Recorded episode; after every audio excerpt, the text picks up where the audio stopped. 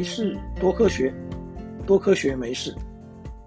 欢迎来到科学大白话的节目，我是大头丁。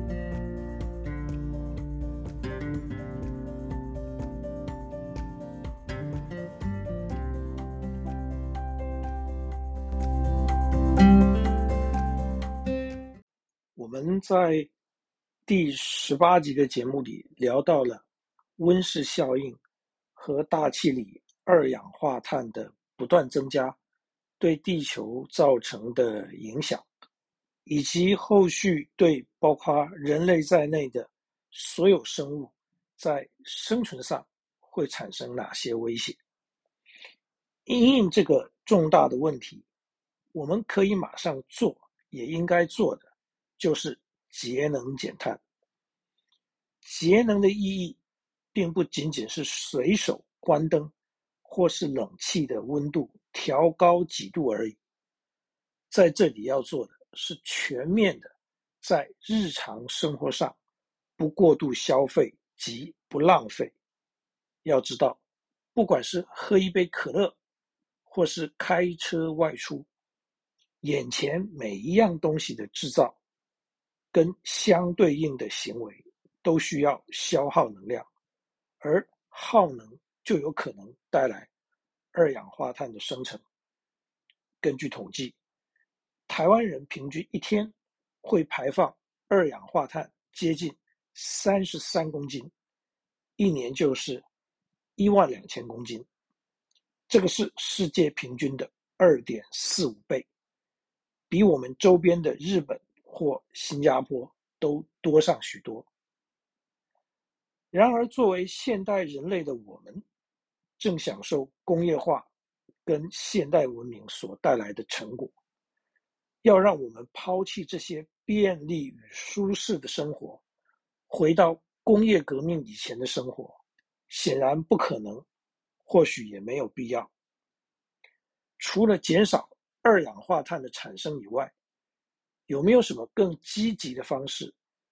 例如，是不是可以将二氧化碳转变成对人类有用的化学物质呢？这一集的节目就来聊一聊这个话题。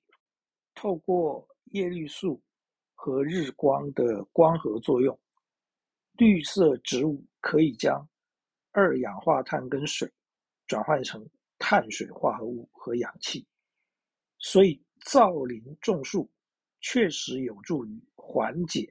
二氧化碳的问题，平均来说，树木可以把空气中四公斤的二氧化碳，经过光合作用，转变成一公斤的木材，而一棵树从成长到最后死亡，平均可以吸收大约九百公斤的二氧化碳，大概可以处理一个台湾人二十七天的碳排放量。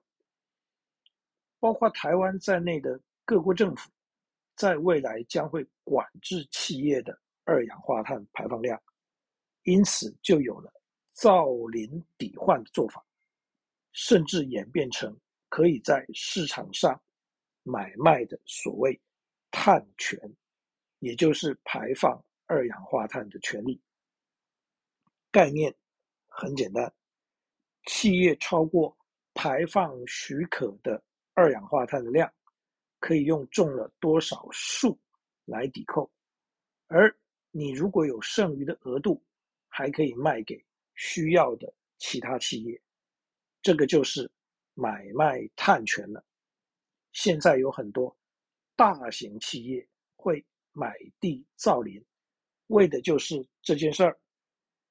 不过，千万不要以为这样就可以彻底解决。二氧化碳排放的问题，因为人类活动所排放的量远远超过森林可以处理的速度，而且大规模造林，如果只培育单一树种，不考虑生物多样性的问题，肯定会带来生态失调，并且也不利于水土保持、碳捕捉。与封存是收集产生的二氧化碳，并将这些二氧化碳关进地下的一种技术。目前有一些火力发电厂就是用这种方式来处理碳排放的问题。理论上，现有的技术可以将二氧化碳封存在地下超过九百年。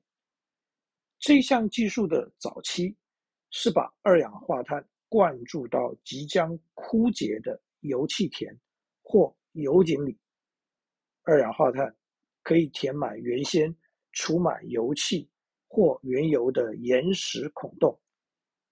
现在随着技术不断的演进，有更多形式的地层可以被用来进行碳封存。不过，将二氧化碳深深的埋进地层中，仍有潜在的风险。现有的技术并不能保证不会泄漏，而埋藏的地点如果是在海底，一旦泄漏，就有海洋酸化的问题，那又将是一场生态上的浩劫。除了封存在地层以外，目前也有报道指出，或许水泥也是封存的可能材料。毕竟水泥可是全世界数量最大的人造物。二氧化碳尽管反应性不活泼，但却绝不是不会反应。而科学家面对的挑战，便是在找出一种。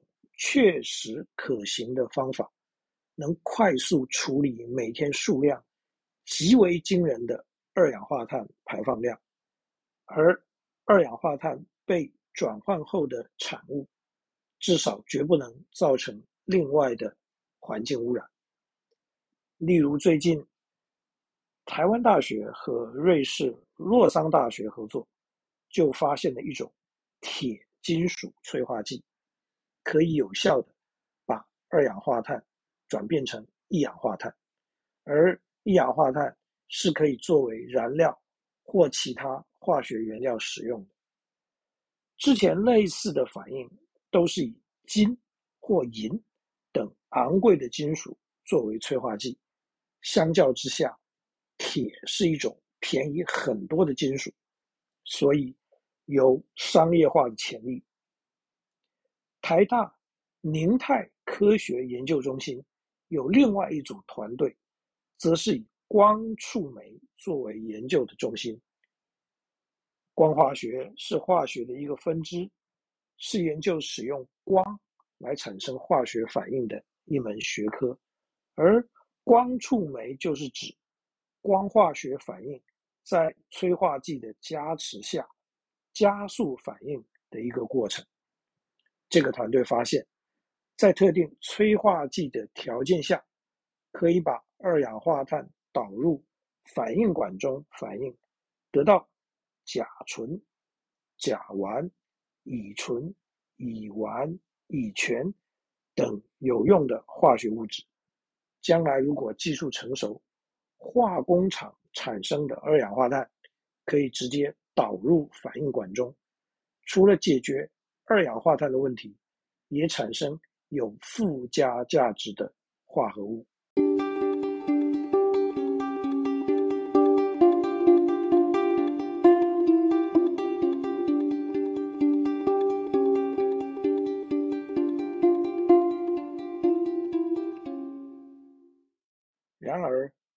在这里我们聊到的方法，要不就是去化二氧化碳的量。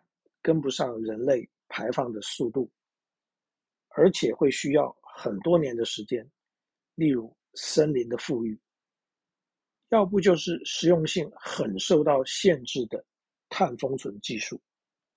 至于将二氧化碳转换成有经济价值的化学物质的方法，则还有不少挑战挡在前面，需要克服。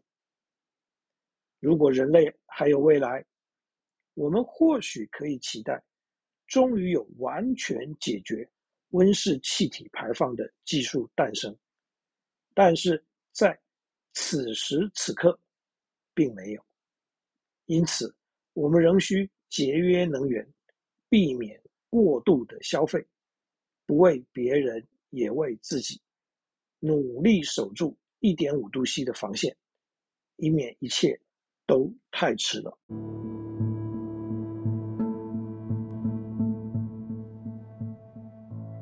各位朋友，谢谢您对于本集节目的聆听。